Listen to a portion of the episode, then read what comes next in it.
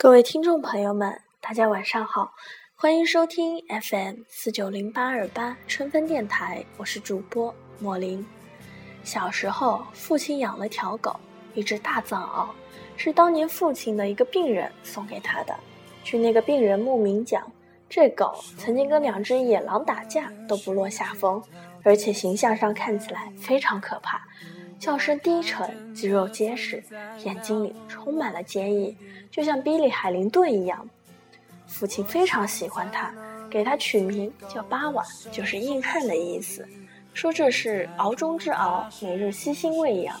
但谁知有一天却被某个杂种投毒了，于是开始抽搐和呕吐，死之前都没嚎叫过一声。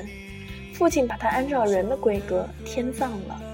后来，父亲又养过几条狗，都很忠诚，但因为最初那只大藏獒巴瓦太优秀了，这些狗也就纷纷送人了。有一天，我去外婆家跟表弟玩，外婆跟我说，仓库里有条狗，是外公在巴塘的一个亲戚送的，让我等父亲下班一块儿去瞧瞧。我问外婆是什么狗，外婆说不知道，反正是吐蕃圣犬。我吵着。要先给狗取名，外婆同意了。恰好当时电视里正在主播发哥主演的电视《阿朗的故事》，我就给它取名叫阿朗。外婆问我这是什么意思，我说阿朗是一个汉民勇士，最后玩赛车骑摩托撞死了。外婆说这算个屁的勇士，乡下也经常有牧民喝醉酒骑摩托撞死的。父亲下班后听说这件事也很兴奋。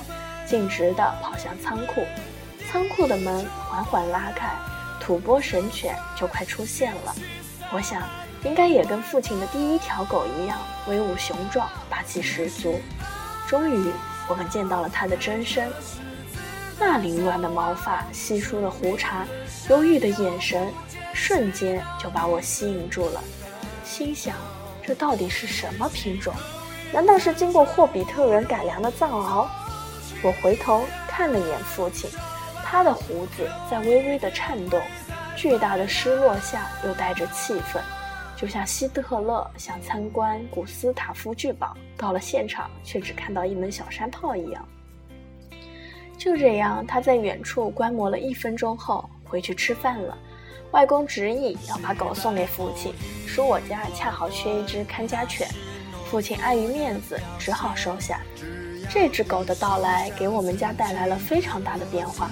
首先，父亲讨厌这只狗；其次，这狗对父亲非常反感，于是演绎了一段恩怨情仇。父亲原先收养过的狗都非常听话，即使在他们进食的时候拿走饭盆，但阿朗不同，你要敢抢饭盒，他就跟你拼命，而不是失落地看着你。父亲很不满，说要教训阿朗。一天，阿朗正在享受午饭，父亲突然出现，就把饭盆端走了。我和阿朗都惊呆了。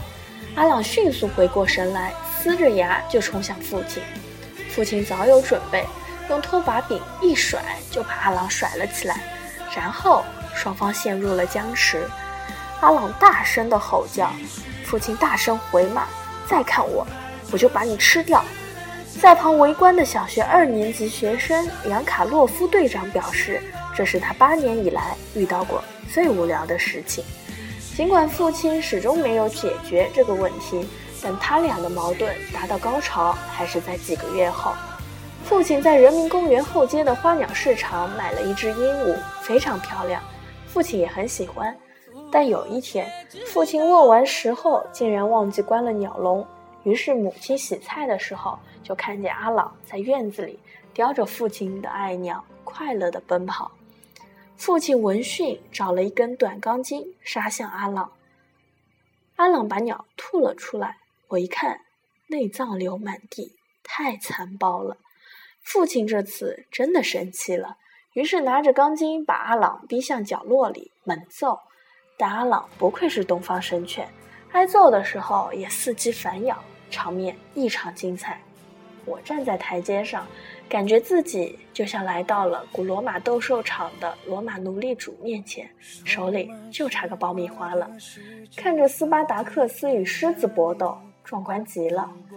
战斗结束后，阿朗被揍得够呛，一瘸一拐地跑进了狗窝。父亲小腿也被咬了一口，不得不去打针。这次战斗虽然阿朗受伤严重，但父亲一方也损失惨重，算是打成了平手。这以后双方都比较容忍，而母亲在这段时间跟阿朗建立了深厚的友谊。由于母亲经常偷偷的给阿朗吃新鲜肉，阿朗知道感激，竟允许母亲动饭盒。后来阿朗在母亲的调教下学会了吃瓜子，还会吐皮。夏天还特别爱吃西瓜，从不跟母亲呲牙。对于我，阿朗是既不喜欢也不讨厌。只是把我当成一个主人罢了。大概五年级的时候，小舅舅来家里玩，他跟父亲关系好，就在院子里打闹。阿朗在旁围观了一会儿，就几个箭步冲向舅舅，在他屁股上留下了爱的牙印。父亲又拿着棍子驱逐阿朗。由于知道阿朗在护住，父亲是既感动又生气，但又不得不教训。而阿朗在做出了正确的判断后，依然被打，委屈中带着愤怒，双方开始了第二场大战。由于这个剧情太奇葩，过于爱恨交错，当时的我不是很能理解。直到后来看了中央八台的几百集泰国连续剧，才明白了其中的恩怨。这以后，阿朗和父亲的生活一直很纠结，父亲变得有点喜欢阿朗。但是看不惯他的臭脾气，阿朗认定了父亲为主人，但是只要有冲突，必咬父亲，两者间达到了相爱相杀的最高境界。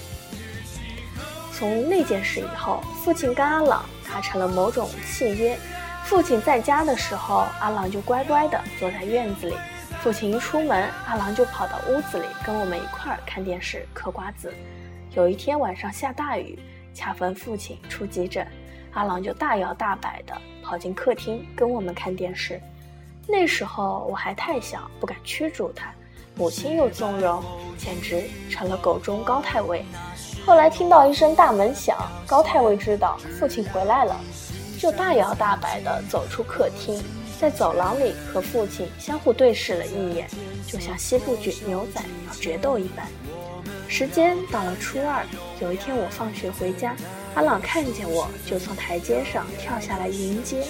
这个动作在养阿朗的七年时间里重复了数千回，但这次阿朗在台阶上摔倒了，父亲在后面叹了一口气：“阿朗老了。”果然，这一年里，阿朗身体开始老化，首先是得了白内障，根本看不清东西。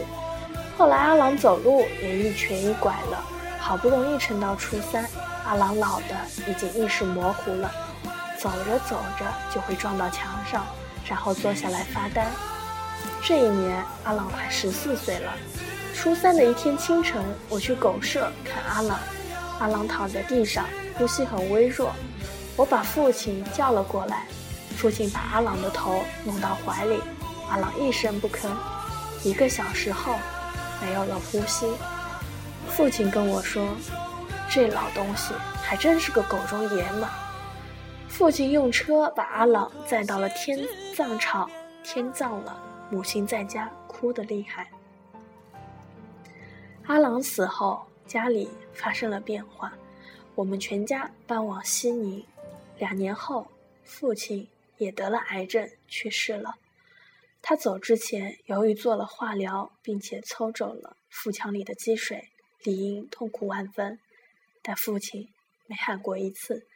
他最后要求母亲把他带去家乡天葬，并拒绝见我最后一面。回去时跟我说：“真正的男人从不喊疼。”我笑着跟他分别。我父亲。也在他两只爱犬附近的天葬台上天葬了。大学毕业后，我才知道阿朗是什么品种。这家伙原来学名叫 Tibetan Terrier，不是什么杂种犬。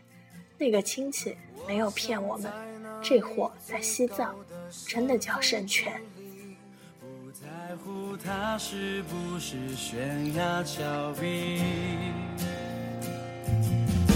用力或者用力爱呢？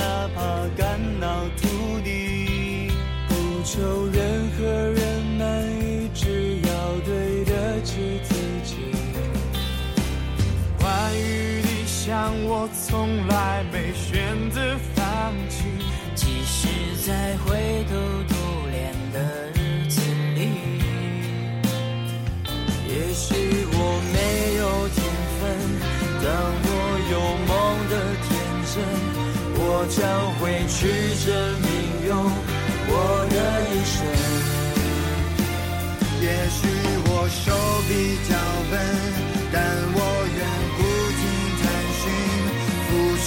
我要。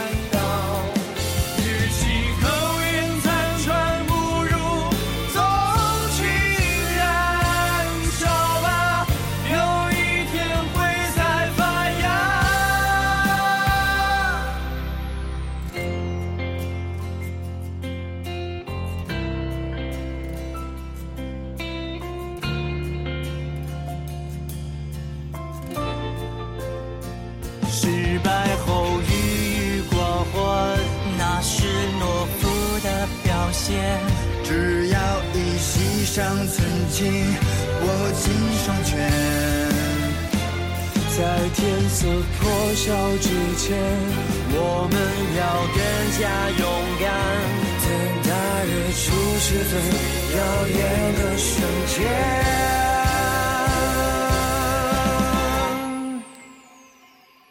向前跑。